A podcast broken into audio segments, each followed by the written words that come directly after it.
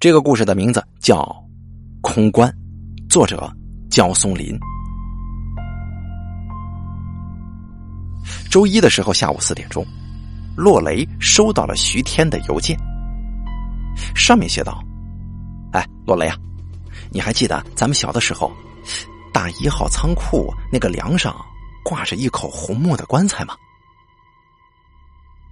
当然记得了。洛雷跟徐天还有邵英、张小河，他们呢都是供销社的职工子女。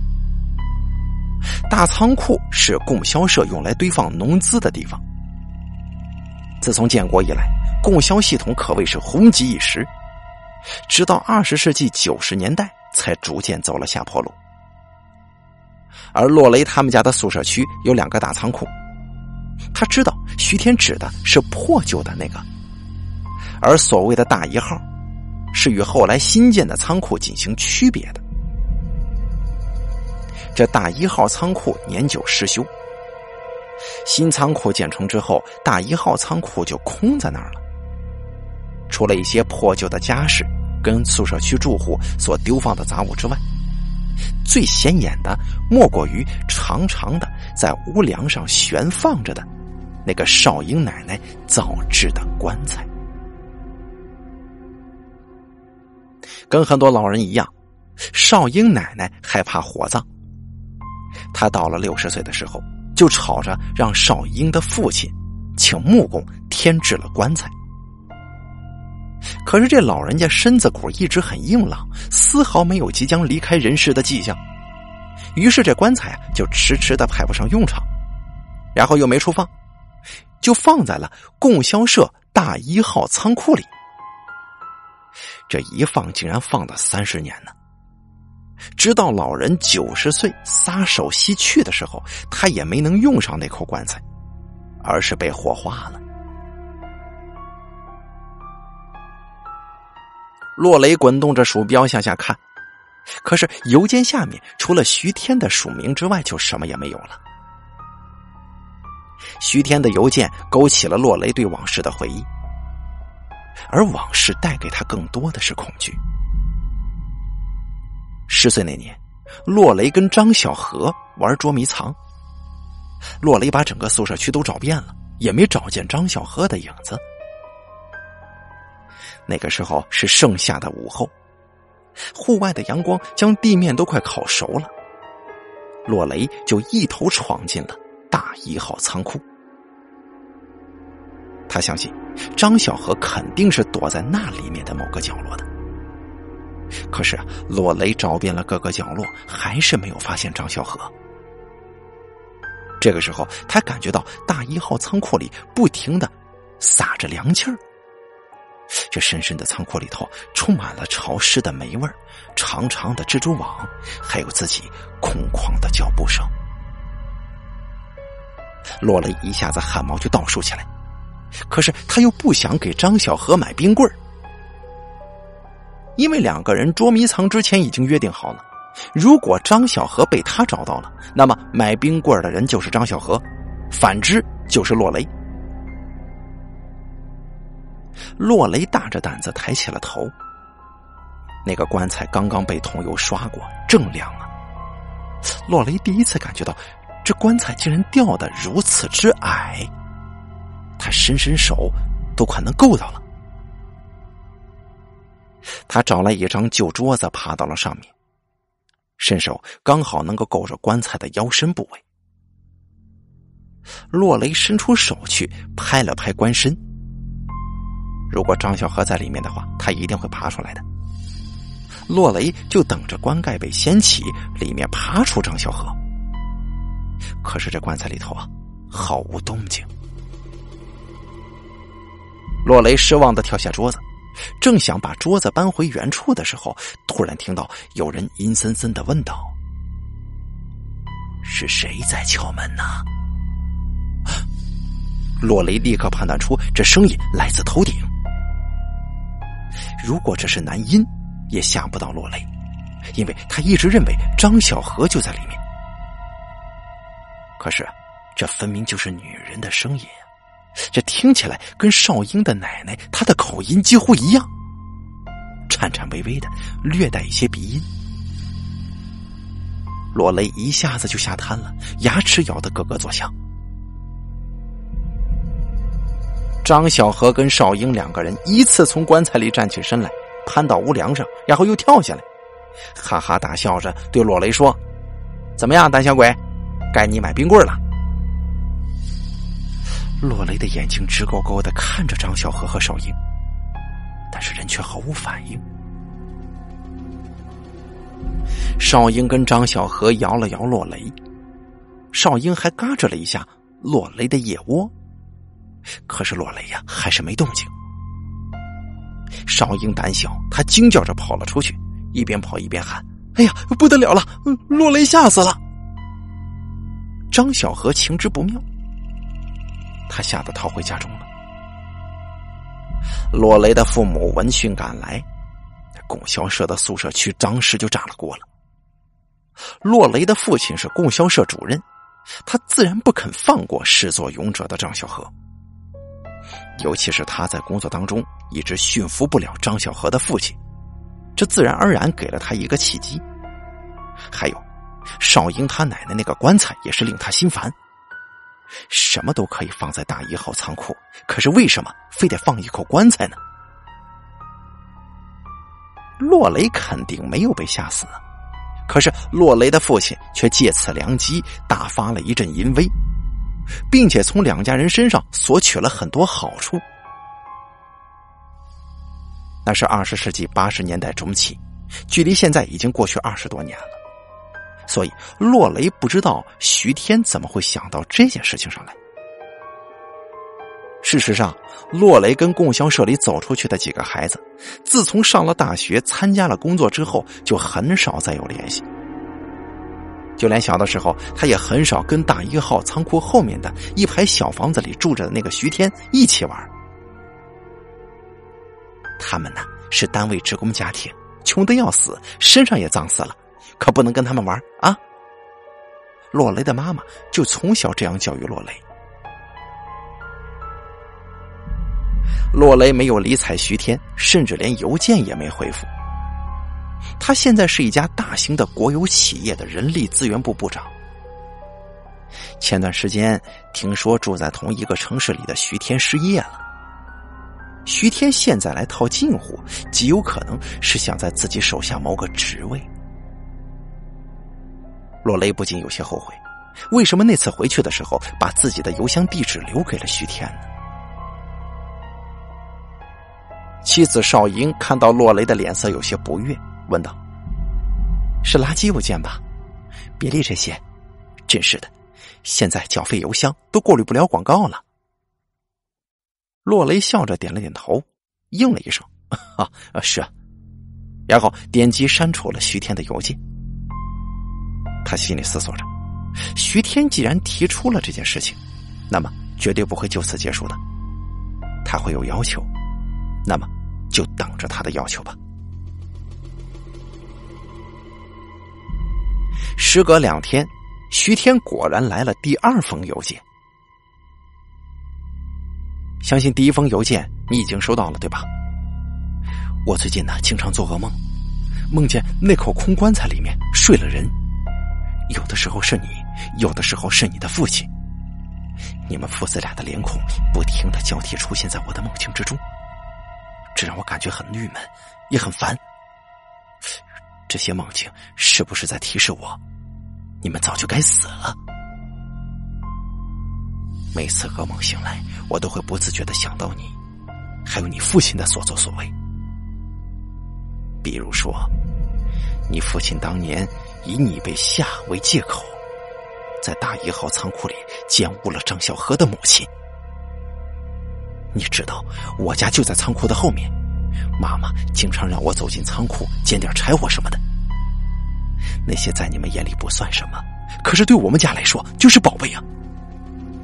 所以我经常担心有其他人走进仓库，抢在我前面拿起了能用的东西。所以说，仓库里只要一有动静，我就会跑去看，什么都能看清楚，都能看在眼里。看完了这封邮件，洛雷阴阴的笑了笑，又点击删除了。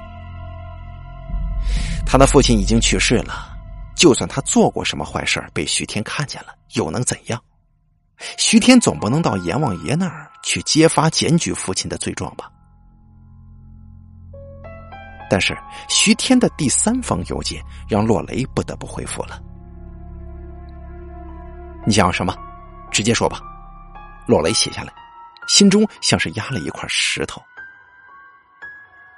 我要工作，我失业了，妻子成天跟我吵架。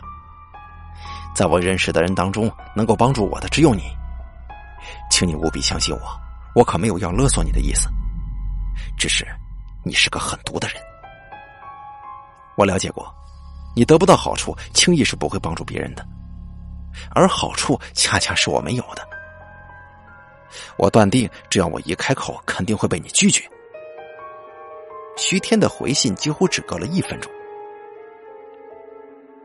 洛雷坐在办公室里打了一个电话，很快就在技术科给徐天谋了一份检验员的工作。而第二天啊，徐天就来上班了。下班之后，徐天敲开了洛雷办公室的门。我不会再打扰你了，请你相信。徐天黑黑瘦瘦的，还不到四十岁，眼睛就凹陷下去，就像是个贼一样。洛雷摇了摇头，微笑道：“说哪里话呢？有困难就得告诉我，我一定会倾尽心力的帮助你的。”徐天很是伤感，苦笑着说。其实我真的是走投无路了，要不我不会那样说的。我给你写信，也是在网吧里写的。洛雷烦躁到了极点，不过他还是若无其事的拿出一个信封，说道：“老同学，这里有一万块钱，先拿去用吧。”徐天逃也似的要冲出门，可是洛雷还是把他拉住了，把那个信封装进了徐天的口袋。徐天喃喃的说：“洛雷，对对不起啊，我可能觉得你是想错了吧？我对我所做的，真诚的说一句对不起。”洛雷突然收起了笑容，说道：“不，我就是你一直想象的那种人。请你记住，以后不要再来找我了。虽然我们在一起工作，你懂吗？”徐天像是受到了极大的惊吓。眼睛瞪得大大的，然后掉头就走。徐天后来真的没有再来找过洛雷，洛雷也想把这件事情当做没有发生过一样。可是事情啊，往往就是凑巧了。那天少英做过产前检查，来到洛雷办公室，恰巧遇到了徐天。少英热情的拉着徐天，非得请他吃饭。哎，咱们小时候在一起长大。现在你跟洛雷在一块上班了，也不上我家来，真是见外了。洛雷，你也真是的，怎么不请人家呢？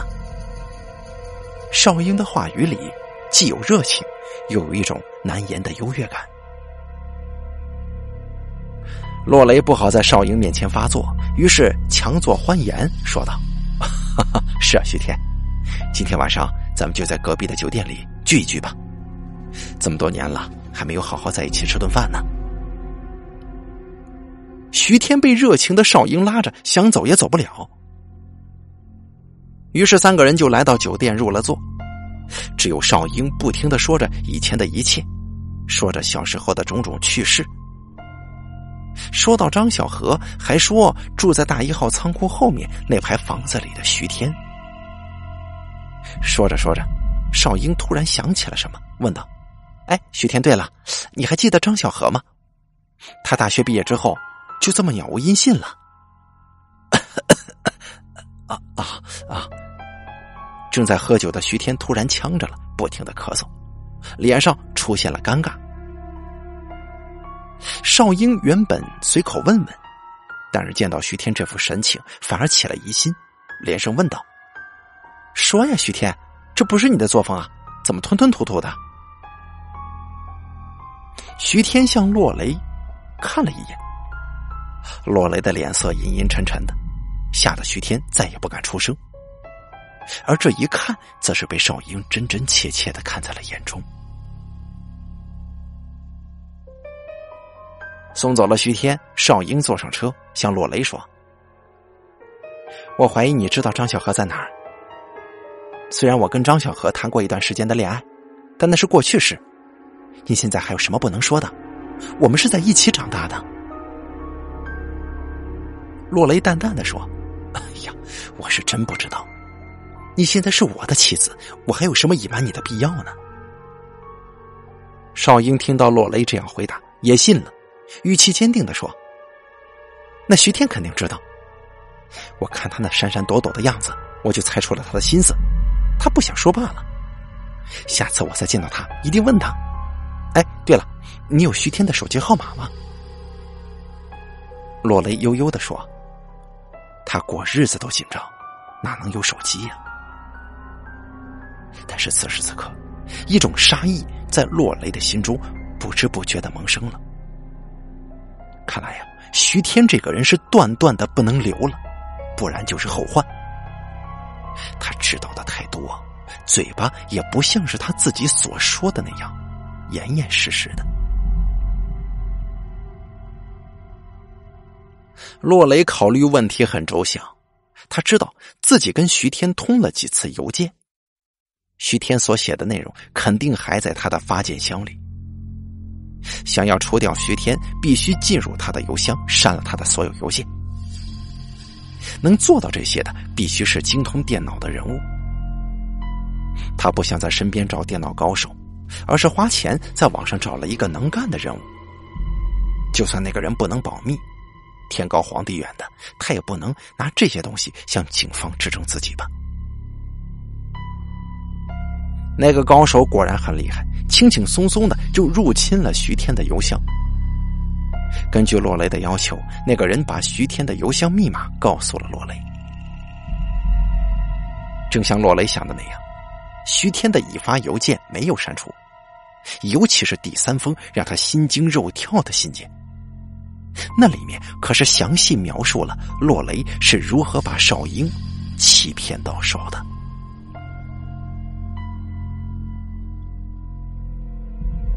那是洛雷工作之后的第二年，他回家过年的时候看到了少英。此时的少英出落的无比美丽。洛雷跟他聊了聊，发现少英跟张小河已经爱上了。这对于洛雷来讲是个巨大的打击。好在这年春节，家庭贫困的张小河没有回来，而是选择在外头打工。这天傍晚，洛雷把少英约到了大一号仓库。少英奶奶的棺材还在那儿，不过少英不是很怕，毕竟那是他亲人的东西。然而，就在两个人聊天的当口，棺材里突然传出了一声惊叫。接着，一个赤发红颜的老人就跳出来了，一下子把少英吓晕了。洛雷迅速的紧紧抱住少英，但是等张小河再来寻找少英的时候，少英跟洛雷已经出双入对了，两个人的关系早已超过了朋友的界限。其实棺材里的那个老人其实是假的。是洛雷花了几天功夫制成的一个充电木偶，到了预定的时间，木偶就会跳跃。这样的木偶对学机械的洛雷来讲只是小菜一碟。然而啊，他所做的这些，竟然被大一号仓库外的一双眼睛看了个真切。攻破了徐天的邮箱，洛雷主动约了徐天在工厂的餐厅喝酒。徐天一直过得不如意，他对酒有一种特别的嗜好，几乎是每次必醉。两个人互相搀扶着出了餐厅大门的时候，外面已经是夜幕笼罩了。徐天出门向东走，而洛雷则是往西行。走了一段时间，就快看不到对方的时候，洛雷突然回头叫住了走在厂区内部铁轨上的徐天。喂，徐天，我告诉你一件事情。我十岁那年被张小河吓傻的那件事儿，你看到了吗？其实我根本就是装的。当时少英搁着我，我也是强忍着的。等他们跑了出去，我笑了半天，这些你看到了吗？徐天一呆，他刚要说你可真狠呢，运送配件的小火车却一下子把他给撞飞了。徐天的死，厂方鉴定完全是出于意外，因为小铁轨上的车都是机器操控的，路线很短，谁会想到酒后的徐天竟然站在了那个上面？可是警察不信。因为他们接收到了三封复制过来的邮件，上面清清楚楚的写着徐天敲诈落雷的完整经过，而洛雷却因此被捕了。几个月后，一个高个子男子敲开了洛雷家的门，怀抱着孩子的少英端详了对方半天，突然惊喜的喊道：“张小河，这真的是你啊！啊，是，你还记得我？”哦，对了，我我今天过来呢，是想告诉你一个过去的故事。空关的故事，编故事的人叫洛雷，也就是你丈夫。故事很精彩呀，他请我攻入一个私人邮箱，才让我有机会阅读了这个悲剧。好了，空关的故事演播完毕，作者焦松林，感谢您的收听。